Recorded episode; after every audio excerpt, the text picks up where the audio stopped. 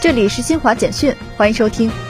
据美国媒体四月二号报道，强龙卷风、雷暴等极端天气，三月三十一号至四月一号袭击美国多州，致死人数升至二十九人。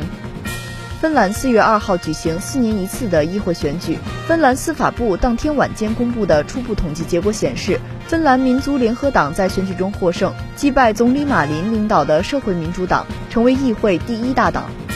美国一架救援直升机四月二号傍晚在美东南部亚拉巴马州谢尔比县坠毁，两名机组人员确认身亡。联合国秘书长古特雷斯四月二号呼吁国际社会为孤独症患者提供更多包容和无障碍服务。以上由新华社记者为您报道。